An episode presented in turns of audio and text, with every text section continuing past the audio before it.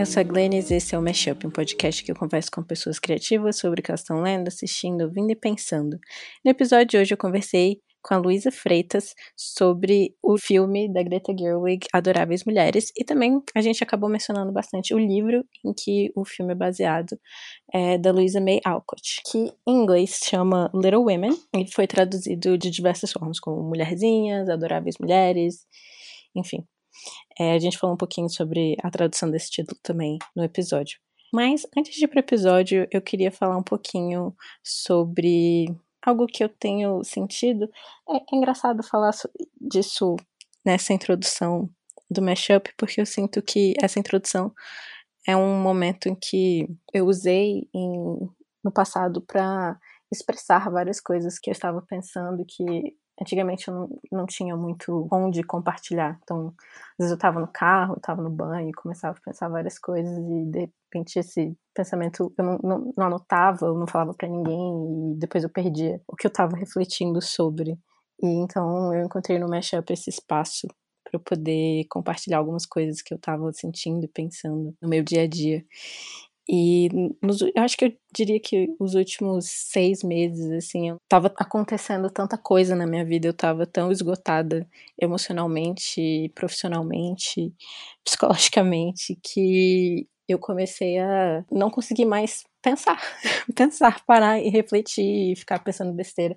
E minha gata está me atacando agora, eu não sei porquê. Que que. Ai meu Deus! Enfim, e eu passei um tempo tão focada no que estava acontecendo na minha vida e, e, em coisas muito práticas que eu tinha que fazer e pensar e resolver, que eu não tinha tempo para ser, né? E pensar coisas que saíssem de alguma forma de um de uma fórmula assim de, de algo que eu precisava resolver na minha vida e tal. E esses dias eu estava lendo o livro da Jenny Odell, How to Do Nothing, Como Não Fazer Nada, e ela cita uma passagem do Deleuze que eu já tinha lido antes e que sempre me toca muito, mas que especialmente nesse momento foi muito preciso, assim, veio num momento muito certo. E é bem assim. O problema não é mais conseguir com que as pessoas se expressem, mas proporcionar pequenas lacunas de solitude e silêncio em que elas possam eventualmente encontrar algo a dizer. Forças repressivas não impedem as pessoas de se expressarem, ao contrário, as forçam a se expressar. Que alívio não ter nada a dizer, o direito de dizer nada, porque só então há uma chance de exprimir o raro ou cada vez mais raro que vale a pena ser dito. Então é isso que eu tenho sentido, assim, que eu não tenho, tipo, tido esses momentos de silêncio e solitude para encontrar algo que vale a pena ser dito. Então, é isso que eu tenho procurado um pouco é, nos últimos tempos, assim, depois de todas essas turbulências que têm acontecido na minha vida. É procurar esses momentos de, de quietude, de calma, para poder não sentir nada, não falar nada, não pensar nada. E a partir desse, dessas lacunas, quem sabe encontrar algo que vale a pena, né? Expressar. Enfim. Então, é isso que eu tinha para falar hoje, um pouco sobre o nada e a falta que tá me fazendo. então é isso, espero que vocês gostem do episódio e é isso. Então, aqui hoje no Mashup, contamos de novo com a presença da Luísa Freitas, que esteve aqui para conversar sobre Hello My Twenties, né? Sim! Há um milhão de anos. Há um milhão de anos. A Luísa, ela é professora, tradutora e doutora em literatura. E a gente saiu recentemente para tomar um café e a gente acabou falando muito sobre Adoráveis Mulheres, é, o novo filme da Greta Gerwig. E eu falei, gente, isso dava um episódio. e eu pensei, vou chamar a Luísa de novo. Então aqui estamos, bem-vinda de volta, Luísa. Obrigada, é um prazer. Sempre muito gostoso conversar com você sobre Sim. tudo. Dramas coreanos e livros e filmes. Então, eu tava super ligada no que tava rolando desse filme, porque eu gosto muito do livro e eu já tinha assistido os outros filmes anteriores. E, e eu sei que você gosta muito da Louisa May Alcott também, né? Sim, eu também gosto muito desse livro e eu fico eu gosto muito de falar sobre esse livro também. E é muito bom falar com alguém que gosta também, porque é um livro que suscita muitos preconceitos, né? Como a gente pode mencionar durante esse episódio. Enfim, e muita gente tem assim um pouco de pé atrás e tal, acha que talvez não seja um livro interessante, então é muito bom conversar com alguém que gosta também. Sim. A primeira vez que eu li, eu lembro que eu era, eu era adolescente ainda, e eu lembro de ter achado excessivamente religioso. Aham. Tipo, tipo faz muitas menções à religião, assim. E eu fiquei sabendo, tipo, anos depois que o livro foi criticado por não ser religioso o suficiente. Aí eu fico, tipo. Que é o é. parâmetro, né? É, a gente tem que viver dentro das nossas possibilidades também, né? Tipo assim. é verdade. E realmente é um filme bem inserido, assim, naquela atmosfera Nova Inglaterra, né? Século XIX, bem. Acho que é impossível fugir, né? Dessa coisa religiosa. Pois volta. é apesar da família da, da Louisa May Alcott, né, que, tipo, inspirou a família March no livro, ser uma família extremamente progressista, assim, eles eram abolicionistas, eles foram veganos uma época, uma coisa, assim. Sim, eles eram muito, muito, muito progressistas, assim, é um nível que hoje em dia acho que a gente nem consegue mensurar o tanto que na época era discrepante, né? Sim. Eu ouvi o. Tem um, um podcast chamado History Chicks. Ah, sim. Que... Eu não, eu não ouço, mas já vi. Me, já me. Ah, é muito bom. São duas mulheres e elas, a cada episódio, elas contam a história de, de uma personalidade histórica, assim. E o episódio da Luisa May Alcott me deixou muito chocada, assim, por o quanto eles eram progressistas. O pai delas era, tipo, muito. Inclusive, aquela coisa, né? É muito mais fácil você ser um radical quando você tá dentro dos padrões de alguma outra forma. Então, tipo, uhum. elas chegaram a sofrer pelo progressismo dele, assim, de tanto. Ele não queria trabalhar para não fazer parte da, da indústria, enfim, coisas assim. Aham. Uhum. Então, pois é, é interessante. muito legal que ela apelidava, eu não sei se era só ela, né, mas é, acho que a família talvez, mas ela especificamente chamava ele de Platão como um apelido carinhoso, assim, porque ele era um super intelectual e tal, e ele queria muito escrever, publicar filosofia, e aí é, não chamava de papai, era de Platão. Sim. E então, você pode é, contar para os ouvintes que não assistiram ao filme, não leram o livro, é, qual é a história do Adoráveis Mulheres, ou Mulherzinhas, ou Little Women? Ah, e o título é complicadíssimo, né, esse título. O título é complicado, é. Ah, eu, eu, pra ser sincera, eu já vi pessoas dizendo, assim, parênteses, vou, vou falar a história, mas essa coisa do título, tem gente que gosta de Adoráveis Mulheres, tem gente que gosta de Mulherzinhas, né? Ah, nenhum é bom, né, assim, bom, bom, né? Tipo, é difícil mesmo é, essa tradução, porque... Sim não sei, os dois são muito longe. Porque Little Women deveria ser, tipo, o apelido das filhas, né? Sei lá, os pais falarem My Little Women, mas ador... ninguém fala Minhas Adoráveis Mulheres. E também ninguém fala Sim. Minhas Mulherzinhas.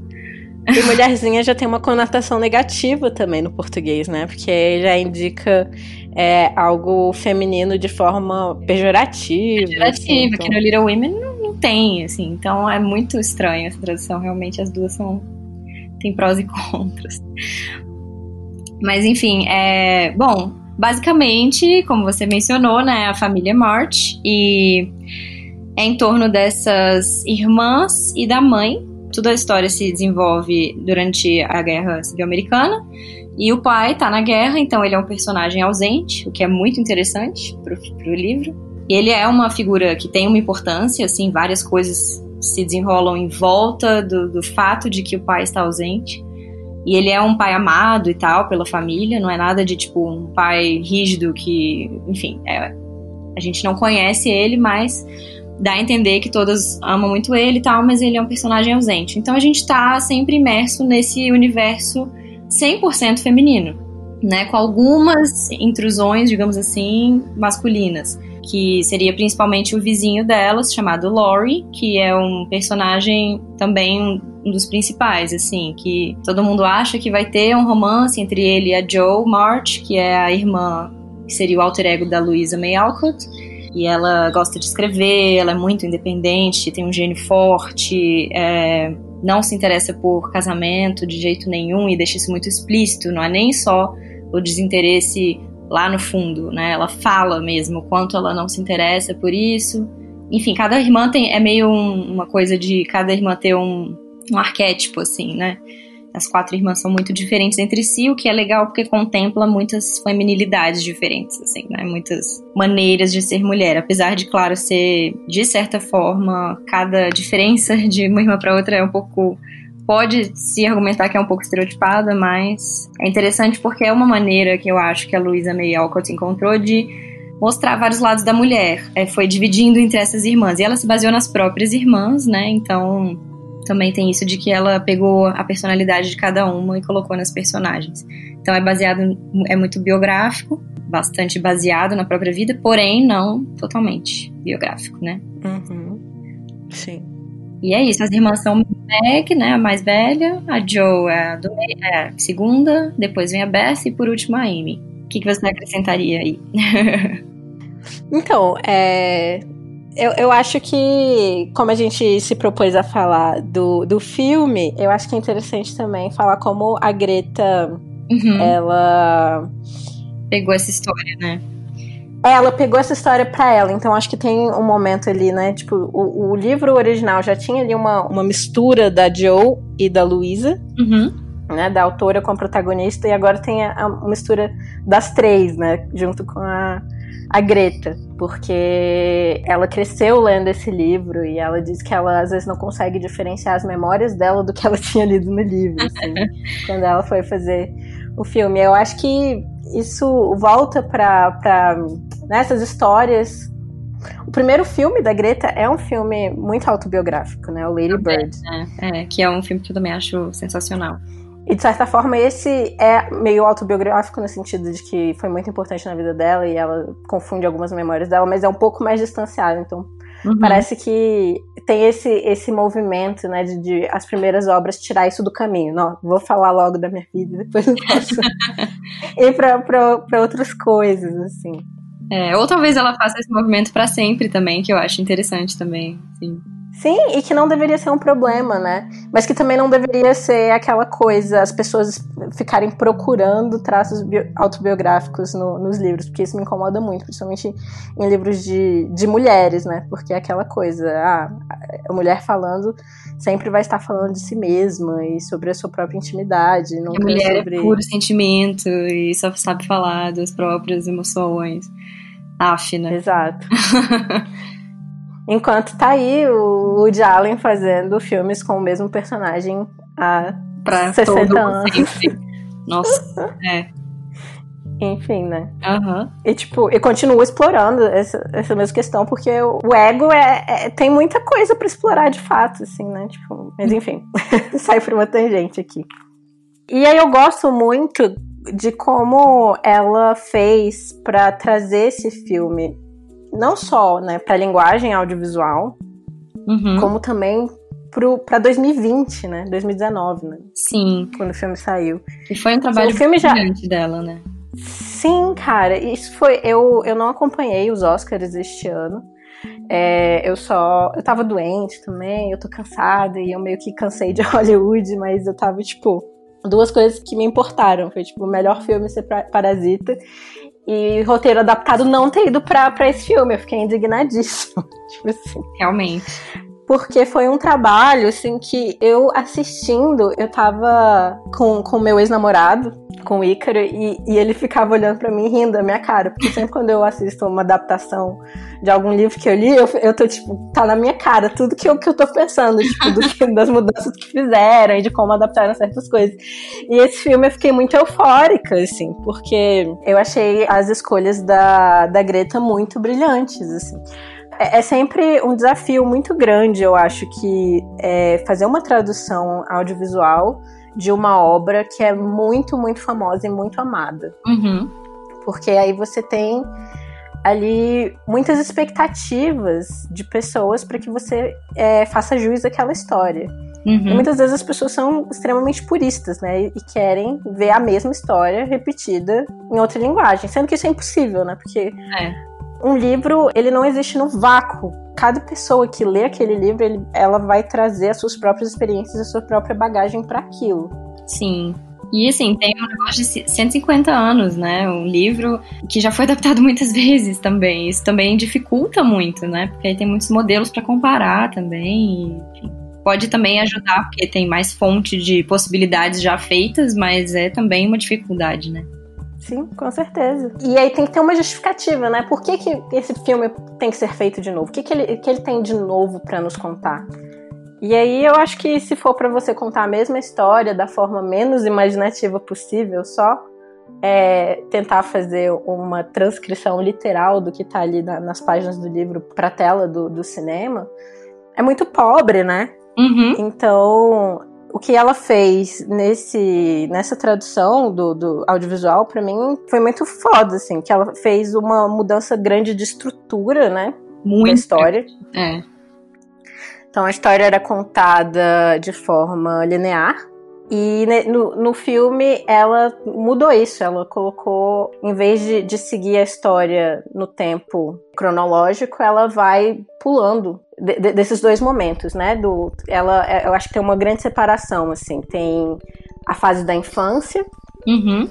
com, com as irmãs todas juntas em casa, e depois é, é, tem um evento, né? Uhum. Tem, dois grandes eventos, eu acho, que, mo que mostram essa, essa mudança, né? Da adolescência barra infância para a vida adulta, que é o casamento da irmã mais velha e a doença da irmã da segunda mais nova. E aí pula para esse momento de, da vida adulta. E aí o filme faz um trabalho muito bem feito, tanto de edição, pra gente conseguir seguir esses uhum. dois timelines, né? Tipo, que estão acontecendo, que é, é, trabalha junto com o figurino, né? Porque aí elas já usam roupas diferentes, que também trabalha junto com a arte do filme, porque tanto a cor, a, a fotografia em si, né? As cores são diferentes, as cores do, da infância são extremamente saturadas e, e mais quentes e as, e as cores já da, da vida delas adultas é, são bem mais frias e gélidas, assim. E o cabelo também delas muda. Então a gente vai seguindo isso com várias, várias ferramentas, assim, próprias do próprio audiovisual. Então é aquela coisa, tipo, é realmente uma obra que vem da literatura, mas que ela se apoia no suporte dela em que ela está sendo contada naquele momento. Então acho que é um filme que é extremamente cinematográfico mesmo, assim, nesse é. sentido que se justifica, né? Assim, a existência do filme justifica, é, é, justificada por essas, essas mudanças todas extremamente bem feitas, né? Essa nova maneira de contar a história, que não é apenas uma inovação formal por si só, assim, né? Ela tem justamente uma nova maneira de apresentar a história que dialoga com o tempo atual, né? E que a gente tende mesmo a, enfim, no século XXI, querer talvez ter um pouco mais da vida delas pós-infância, né? Do que no livro e na época que o livro saiu. Enfim, e é muito interessante como a Greta incorporou os elementos biográficos sobre a Luisa May Alcott, né? Que isso para mim foi assim brilhante porque foi uma maneira de explicar tantas coisas, explicar não de uma maneira condescendente, né? Explicar não, é, expor mesmo o que muita uhum. gente não sabe sobre a, o aspecto biográfico de quando ela publicou o livro, que, enfim, se relaciona principalmente ao final, né, da narrativa e que a Greta traz e faz uma diferença gigantesca na maneira de enxergar a história, né? Mas a gente não precisa pular para isso agora. Se a gente falar, a gente coloca um avisinho de spoiler. Mas, pois é, e, eu, e eu, outra coisa, porque tipo, a primeira eu, eu notei essas diferenças, assim, desde o início, mas a primeira grande mudança que eu notei, que essa estrutura trouxe, né, de não, não trazer de forma linear, e que eu, eu senti que já tava. É porque eu sinto que existem certas opiniões, assim, do público e dos leitores que veio sendo carregado ao longo dos anos. Aí eu acho que tem, existe um consenso, assim, de que ninguém aceita que ela não terminou com Theodore Lawrence. E todo mundo fica meio indignado que ela tem todo esse discurso de não quer casar e por conta né, de pressões do editor, ela, no, no livro a personagem acaba casando com o professor Ber no final, que é tipo pra ser um, um alemão e tal. E em todas a, a, as adaptações que eu vi até hoje, nunca conseguiram me vender essa história. Tipo, eu sempre fico, não é possível. tipo, ou ela ficava com o Laurie ou não ficava com ninguém. Não tem condição ela ficar com esse velho. E aí, de repente, e aparece aí... Luiga Hell pra fazer esse papel. É, a... a Greta Gerwig, como ela resolveu isso? Colocando fucking Liga Hell pra ser o professor Bear. Aí você fala, não, então eu quase consigo aceitar. E outra coisa que ela, que ela fez foi apresentar ele no início da história, né? Exato. Porque eu acho que a partir do momento que, que a gente conhece o Terry e a gente vê a infância deles todas juntos uhum. no, no, livro e nos outros e nos outros filmes e nas séries e tal, é muito difícil se desvencilhar dessa história de amor que eles têm, mesmo que não seja um amor romântico. Eles crescem juntos, eles amadurecem juntos. Então, uhum. Então é meio natural que você queira que eles fiquem juntos, assim. Eu senti isso quando eu li o livro, pelo menos tem muitos anos, tem que reler. Ah, Mas não, eu certeza. senti realmente que tinha uma construção ali bastante sólida para eles terem um, um, relacionamento romântico. Sem dúvidas. E também é interessante pensar. Eu acho que é uma frustração de muitas gerações. Ah, sem dúvidas. É uma frustração que atravessou mais de um, um século. Porque, assim, por, por, um lado, é muito legal, eu acho, assim, inclusive louvável e, e complexo, imaginando a época, pensar que ela retratou uma, uma amizade tão profunda, né, de homens e mulheres, de garotos e garotas, e que e duradoura, né? E que isso não é estragado pela frustração de não acontecer um relacionamento amoroso, né? Então isso eu acho muito incrível no livro, mas ao mesmo tempo a gente realmente não consegue evitar uma certa frustração porque aparece um outro camarada do nada que é um professor, um estrangeiro, literalmente um estrangeiro, né? Uma pessoa estranha ali para a história e a gente pensa, ué, tava todo um caminho ali de, de intimidade com uma outra pessoa, de repente, mesmo que seja no nível amizade, não no nível amoroso, de repente ela casa com outro, né? E ela dizia que não queria casar, que é o que mais difícil de aceitar ainda, né? Ela casar, sendo que ela não queria casar. Então, realmente, a solução, da, que não é, na verdade não é nenhuma solução, mas essa maneira da Greta de enriquecer a história, trazendo esse aspecto do, da pressão do editor para o filme, foi assim, realmente eu achei aquilo que faltava nas adaptações anteriores, assim, entre várias outras coisas, mas isso era uma coisa que podia já ter sido feita antes, incorporada em outras adaptações. E simplesmente ninguém nunca, nunca fez, né? Eu achei tão mais respeitoso Não, é com a Luísa, sabe? Com a Luísa May Uhum. Foi tipo uma reverência, assim. Inclusive, você falou que ela mistura as memórias, né, do, dela mesma e do livro e tal. E é muito legal que eu acho que eu li em alguma entrevista dela, ou, em, ou escutei uma entrevista dela, ela dizendo também que ela cresceu com a Joe como heroína, e agora é a Luísa May Alcott, a heroína dela, né? E porque, na verdade, faz todo sentido, né, essa transição. Sim, Total. E, e é isso, Liga Hell. e ainda colocar o, o Timothy. É, eu nunca sei falar o nome dele, Chalamet. Uhum. Como o Joe e o, o Hell, né? Como o Professor Bear. Porque, tipo, pra mim o Timothy Chalamet é tipo um projeto de Liga Hell. Ele quer ser o Liga Hell quando ele crescer um dia, assim. Uma ótima descrição. É. É, tipo, bem projeto, né? Que tá precisando comer rabanada, aquele menino. Bastante. mas, enfim.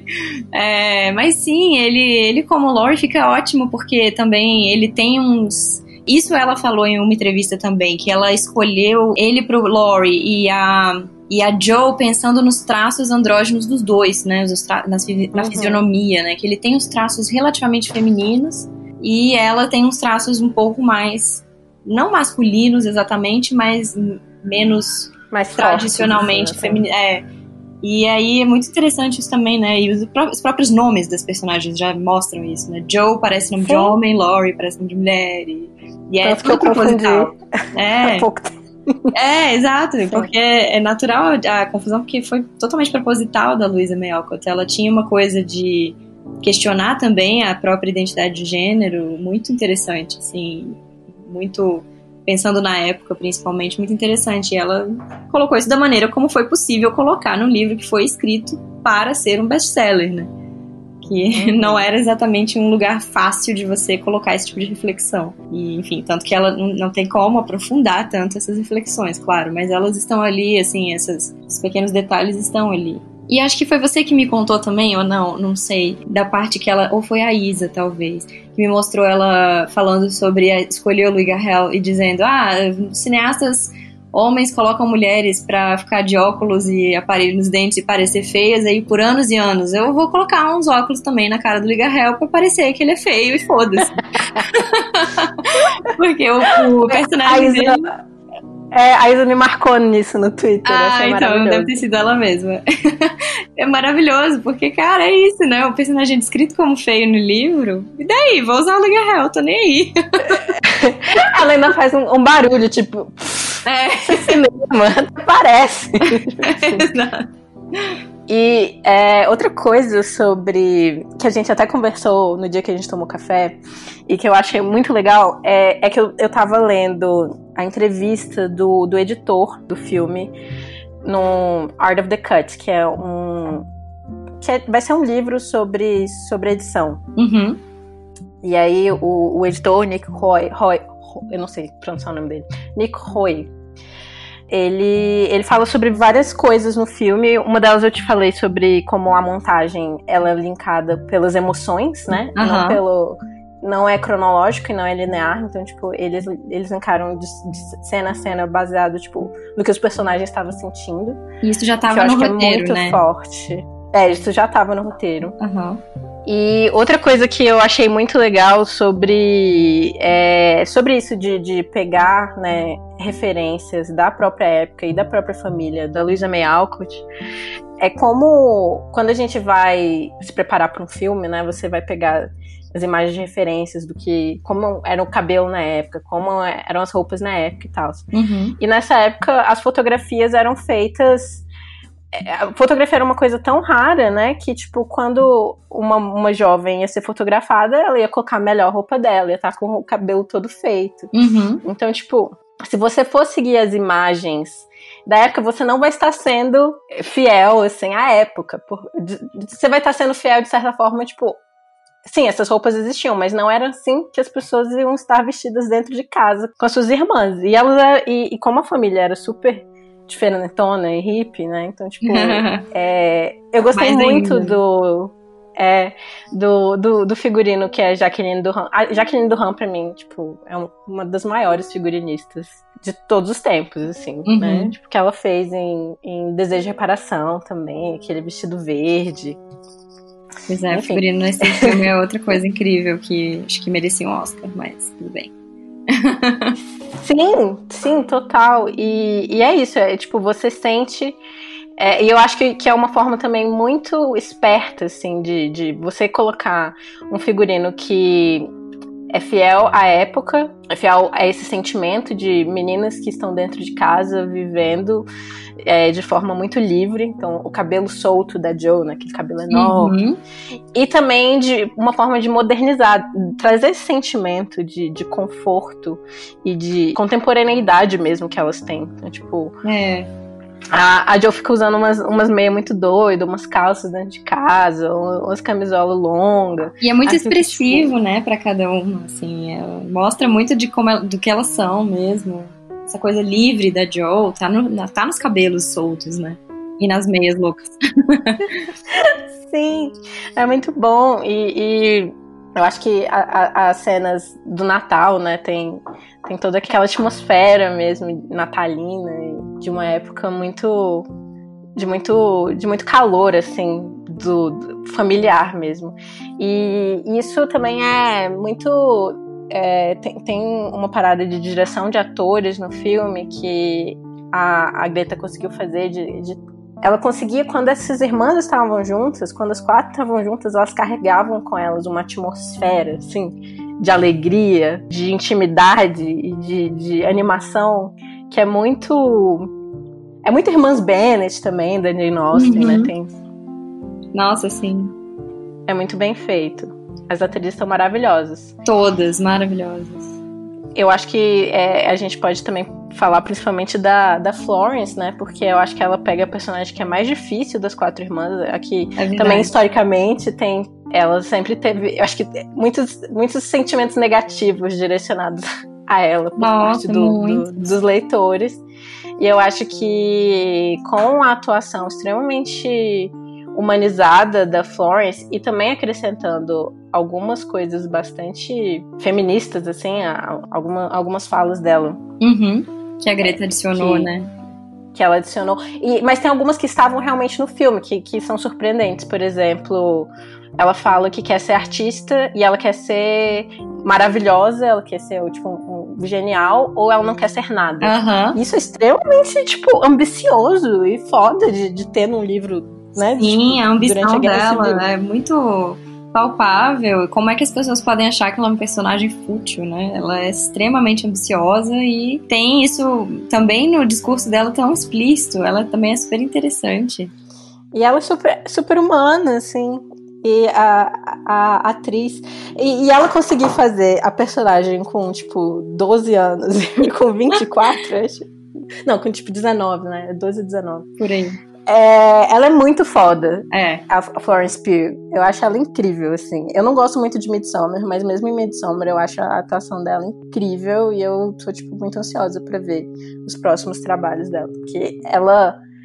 O jeito como ela expressa os sentimentos dela, tipo, no rosto, assim, tipo, sem dizer uma palavra, é muito incrível. É verdade. Ela tem é, uma presença, assim, muito de todos os gestos dela, assim, mostrarem como ela é aquela personagem que tem uma ambição tão contida e ao mesmo tempo, assim, ela, ela é muito contida naquele sentido que poderia ser visto de uma maneira sexista como uptight, mas ela é ao mesmo tempo, né, forte. Então, essa presença dela, postura, os movimentos com as mãos, é tudo muito incrível, assim. Ela se diferencia muito das outras irmãs pela atuação dela. Eu, eu digo a personagem, né? Não que as outras as outras atrizes também estão ótimas, mas ela tem essa coisa de ter encarado, sei lá, um, um, uma personagem mais difícil mesmo de estereotipar, né? De não, de não se estereotipar.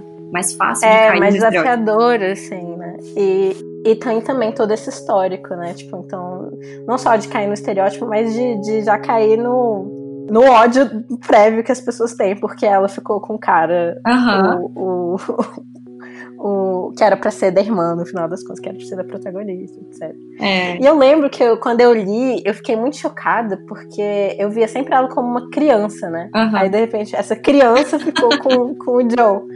Aí, vendo o filme e eles tendo usado a mesma atriz, ficou mais boa, assim. E ela já ser um pouco mais velha. É Porque senão parece que ele começa. Parece uma coisa muito bizarra. Ele de repente ficar com a irmã mais nova, que a gente via como uma menina, assim. é verdade, né? E isso é, nesse filme ficou, ficou muito bem feito também, eu achei, essa transição de criança para maturidade, né, delas. Achei que todas. Até na caracterização delas, né? Está muito bom, eu achei. E a a Saoirse Ronan também é, fez muito bem a coisa da Joe continuar impetuosa, mas perder um pouco daquela energia toda que ela tinha quando mais nova, né? Mas não perder totalmente.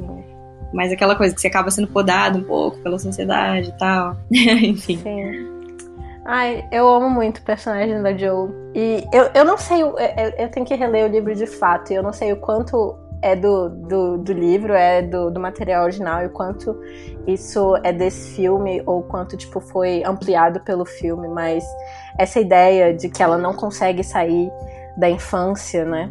Ela tá se apegada àquele momento, ela não quer que a irmã dela, uhum. a irmã mais velha, case, ela quer que todas continuem ali para sempre, porque e a gente quer também, de certa, de certa forma, como espectadores que estão vendo aquele, aquela diferença de, de luz, de, de, de, de cores, né? Tipo, aquela felicidade da, da é. infância delas pra, pra vida adulta. Então, tipo, dá vontade que elas fiquem ali para sempre, naquela época dourada da vida. Então, de certa forma, ela recusar o Joe, ela se recusar a crescer também, né?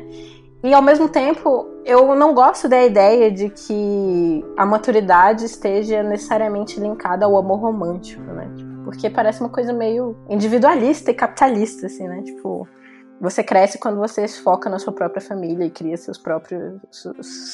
É, esse laço mais, sei lá, de posse, de, de, de, de casa, etc. E isso me incomoda um pouco. Mas ao mesmo tempo, todas as outras pessoas na, na vida dela estão fazendo isso e ela tá ficando sozinha. Então, tipo, mesmo que ela não, não esteja focando no amor romântico, ela se sente extremamente solitária.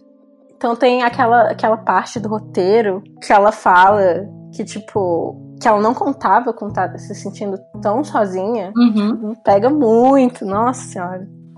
Exato, e eu acho muito legal o diálogo que ela tem com a Marmy, que é a mãe, né? Que, aliás, uhum. enfim, a Laura Dern também é incrível. Maravilhosa também. É, e esse diálogo, justamente nessa parte que ela tá se sentindo sozinha, e ela chega a cogitar casar com o Laurie, né? Aquela coisa meio.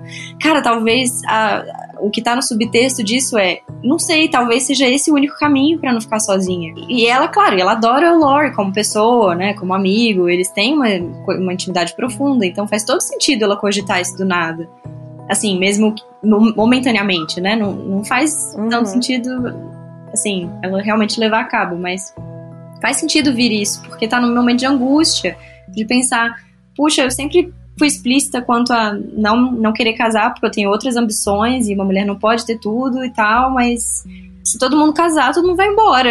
e todo mundo vai casar, todo mundo começa a casar, né?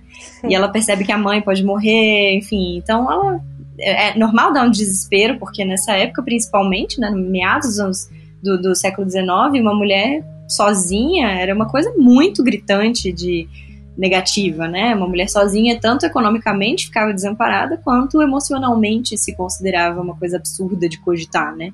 Então é muito interessante esse diálogo. E aí, aí a mãe pergunta alguma coisa do tipo, eu não me lembro bem como é que ficou esse, essa fala, mas é alguma coisa do tipo, ah, mas você quer casar com ele porque você gosta dele ou porque você tá com medo de ficar sozinha? Algo do tipo, ou, ou talvez eu esteja, enfim, inventando essa fala, mas existe esse diálogo, não me lembro exatamente a fala. E aí ela fica pensando naquela de, pô, é, talvez eu não queira realmente, não, talvez eu não, né, não deva casar sem amá-lo. Ah, não, lembrei, ela responde, eu não, eu não sei se eu amo, mas eu quero ser amada. E isso é tipo, ouch! Porque, cara, isso soa narcisista louco, mas não, é uma coisa normal da natureza é. humana. Tipo, todo mundo quer, né, ficar com alguém, ter alguma interação. E, tipo, ela também tem esse desejo. E então. Sim. Enfim, todo mundo quer, não, mas de maneira geral isso é natural de se querer, né? Você quer ser amada. Eu acho é, que não, de várias eu acho maneiras, que é, tipo, realmente né? todo mundo quer ser amado, não necessariamente de forma romântica, não, exatamente. mas é, é, tipo é uma coisa que seres humanos literalmente precisam, eles precisam de conexão para existir no mundo de forma funcional. Exato, e ela pensa, pô, então se a única maneira de ter uma conexão é oficializando com o matrimônio, quem sabe? Né? Porque na época é isso, né? Exatamente isso. Hoje talvez a gente não perceba tanto isso, sou e mais narcisista, porque, né, hoje a gente pode pensar, ah, minha filha, pelo amor de Deus, vai. tá querendo ser amada? Fala sério. Mas não, pô, é, no, no, contexto dela a gente tem que entender a personagem, né? Faz todo sentido essa angústia. É muito legal essa, essa parte, assim, do, da maneira como a Greta colocou essa angústia. Eu achei bem forte, assim, bem bom. Sim. E quando ela começa a chorar nessa parte, mas eu estou tão solitária, eu estou aqui pensando nesse filme de novo, tenho que ver de novo. chorar de novo. Nossa. Mas você falando agora sobre isso de que todo mundo de alguma forma quer ser desejado, me lembrou. Eu não sei se você acompanha essa youtuber, a ContraPoints. Sim. Ela fez um, um vídeo recentemente sobre. chama Shame, vergonha. Uhum. Em que ela fala que ela é lésbica. Uhum. E, e ela fala muito sobre heterossexualidade compulsória. E é muito interessante porque ela fala sobre como, por um tempo, ela achou que ela fosse hétero, porque, como uma mulher trans, né? Tipo, a ideia de ser desejada parece tão distante que uhum. se torna uma ideia muito atraente, né? E eu acho que, mesmo para mim, como mulher cis, tipo, parte da minha atração por, por homens. É vem daí também, né? Tipo, o fato de que uma pessoa te deseja é atraente também. Sem dúvidas, sem dúvidas.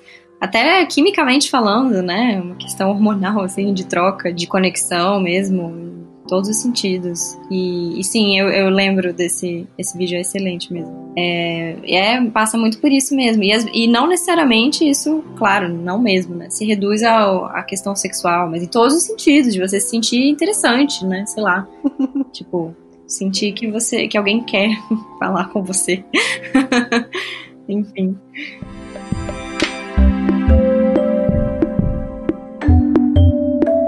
Ah, eu ia dizer que a gente pode talvez só citar, né? Claro que o foco aqui é o filme da Greta, mas é, o fato de, de que teve adaptações, assim, um número de adaptações que a gente nem se dá conta às vezes, porque teve a da Winona Ryder super famosa, né, em 90, Sim. o quê? 94, talvez? 90, é, 90 e pouquinhos, com Christian né? Bale como Isso. Glory. Quem as diria? Duas eu, as duas que eu vi foram essa, essa do, da Winona Ryder com, com Christian Bale e o outro da Catherine Hepburn, né, dos anos 30.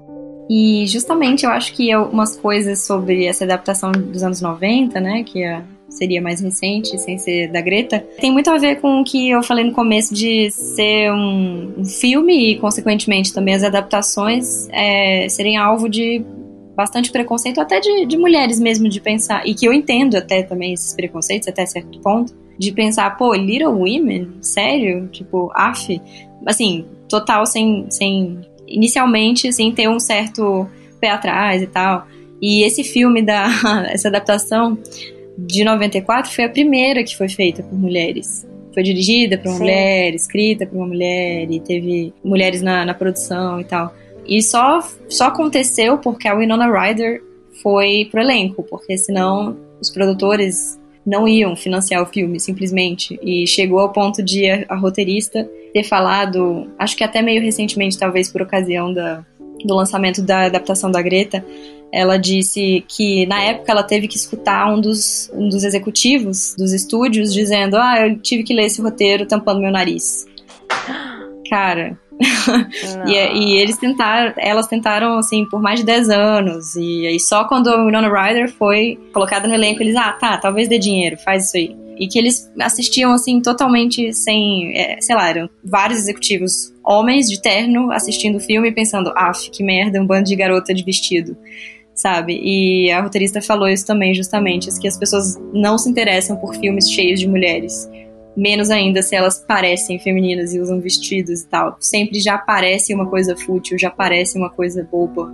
Sessão da tarde no máximo, né? Tipo, digna no máximo de sessão da tarde, assim. Enfim, eu acho uma pena que exista tudo isso até hoje, depois de 160, achamos, anos. é, observação para ouvintes considerarem o, o ano correto, que a gente não enfim, acho que foi, deve ter sido publicado no final dessa década aí. Mas enfim. 150 a 160 anos depois, tipo, ainda existia isso, né? E... Sim, com certeza. É, ela não teve controle total, nem na época dela, de quando ela, né? ela publicou, e, e, e, nos anos 90, tipo, mais de 100 anos depois ainda, foi uma dificuldade para conseguir que esse filme fosse produzido, dirigido, escrito por mulheres. Exato. E agora, em 2020, conseguiu, mas ainda a gente vê assim, um certo né, preconceito ainda. Super. Da, da maioria dos, das pessoas, dos, principalmente dos homens, eu sinto. Porque eu, eu acho que você, quando você é mulher, você, você cresce assistindo histórias de homens e se você gosta de histórias de homem, você ainda é tipo a garota legal que gosta de coisas mais interessantes do que as outras garotas, né? Mas e o contrário nunca acontece, né? Tipo, homens que gostam de, de, de histórias de mulheres nunca vão. é tipo aquele, aquele monólogo da garota exemplar do. Uhum. Sabe? Sim. Que ela fala, tipo, ah, eu fiquei anos esperando os caras co começarem a falar que gostavam de Jane Austen pra tentar atrair mulheres. Nunca aconteceu. Nunca aconteceu. Pois é, se fizessem um filme chamado Garotos, ou Só Garotos, ou Adoráveis Garotos, sei lá, tipo, teria muito menos resistência, sabe? E tem, tem muitas feministas até mesmo que ainda falam, ah, é um é uma obra antifeminista e só de só fala de casamento e de vida doméstica e blá blá blá cara, vida doméstica é vida, sabe? Isso é, isso é parte da vida, pô. Como assim? E, não, e tem todas as questões que a gente comentou já de que a Luísa May Alcott escreveu esse livro para ser um best-seller mesmo, assim. Ela conseguiu sustentar, se sustentar financeiramente com as vendas desse livro. Então, isso também não conta como algo né, independente e como algo feminista, porque são histórias, são entretenimento e, e, a gente pode olhar por outros lados, né? E, essa e ela escreveu, acho que uma sequência chamada, ai, com um nome horrível que o editor tinha dado, acho que era Good Wives. Tipo, pô, sério, Good Wives. Puta que merda. E enfim, Sim, tudo, Good tudo Wives. É, são pressões do, do, do, mercado que a gente tem que considerar na hora de criticar uma obra, né? E em vez de criticar a autora, criticar, por exemplo, o mercado editorial, ou criticar o contexto histórico que levou tudo isso a acontecer. Porque se dependesse da Luísa May Alcott, ela nem, é, talvez nem existisse a obra, na verdade, porque ela nem queria fazer. Mas, enfim, e aí já seria uma pena, porque a gente não estaria aqui falando sobre isso. Mas enfim, ela escreveu, ela queria escrever várias outras coisas. Ela também era uma pessoa ambiciosa como a Amy, né? Como a Joe, enfim. E como a Meg, como a Beth também, que também são ambiciosas, mesmo tendo outros caminhos, outros gostos, outras personalidades menos impositivas e menos fortes, né? Isso, isso é legal também de relembrar que as quatro irmãs são têm, têm tempos Claro que a Joe, por ser alter ego da autora, tem um certo destaque, mas as quatro irmãs não, não tem assim uma hierarquia de ah, essa irmã é mais complexa do que essa, essa é mais inteligente, ah, não, essa é mais interessante. Ela mostra como todas as maneiras válidas de viver a vida, seja escolhendo se casar, seja não escolhendo se casar, seja escolhendo ser pintora, seja querendo ser pianista. E como todas essas escolhas têm, têm seus seu valor, problemas, né? assim. E, né? é, tem problemas. seu valor, mas também é. tem su suas dificuldades. É, né? porque... sim, muito bem falado, é verdade. Exatamente. Também não é Todas elas, né? É, não idealiza nenhum dos caminhos, assim, Paulo. É verdade. Todos esses caminhos existem e, viver é foda. É, exato. E se você casar, você vai ter problemas. Se você não se casar, você vai ter problemas. Tipo, problemas de outras ordens, mas sempre vão, né? Não, não existe o final feliz de, ah, agora você casou, viveram felizes para sempre. Ou então, a que não se casou, viveu feliz para sempre. Ah, não, todas continuaram vivendo seus perrengues, né? Não existiu um final feliz específico para nenhuma delas. E uma curiosidade, não sei se é, a gente comentou isso no dia que a gente tomou café, mas que tem uma adaptação do comecinho do, do, do século, do século XX, que é um filme mudo que foi feito na casa da Luísa May Alcott, sabia? Ah, não. Só não que eu acho que, não sei, eu tentei já muitas vezes procurar esse, essa adaptação na internet e simplesmente não existe em lugar nenhum. Eu ah, não sei. Eu vou procurar depois também. pois é. também não sei é, se é interessante, mas deve ser interessante pela questão histórica mesmo. É, é interessante. Massa. Não, tá bom. Então, para fechar, é, uhum. é, eu tenho uma pergunta para fazer para você. Faça. Pam, pam. Quando você vai escrever ou você vai traduzir, é, você tem algum, algum ritual de trabalho para entrar é, no seu modo criativo? Hum, bom, para ser bem sincera, eu sou uma pessoa meio sem rotina, o que não é necessariamente bom, né? Mas eu acho que eu gosto muito de estar tá em um lugar minimamente silencioso, assim, não, não faço questão de silêncio completo, mas eu acho que isso ajuda e não consigo muito manter interação com outras pessoas, então é, é uma pequena fase assim que eu fico um pouco fechada para comunicação, é, assim alguns alguns minutos, algumas horas. E café, café, café ou chá, é, basicamente, mas eu não, não tenho assim um, uma coisa de horário ou de lugar ou nada nada disso assim. Eu acho que eu sou pouco flexível, talvez até demais com essas coisas. então facilita entrar ali no é, dentro do talvez do mood. Mas também é, facilita a procrastinação, então não é só flores. Mas, Massa, muito obrigada por compartilhar. Muito obrigada por essa conversa, adorei. Obrigada. É... Eu também então adorei. é isso. e então, nos vemos da próxima vez. Sim. Tchau. Tchau, tchau. Um beijo.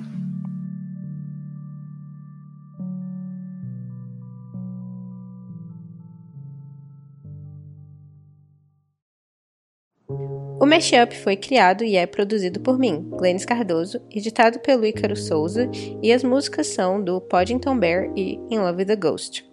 Vocês podem encontrar o Mashup no Instagram em mesh.up e no Twitter com mesh_up e a gente também tá no Facebook, procurem lá Mashup e eu também estou disponível em todas as redes sociais se vocês quiserem vir conversar.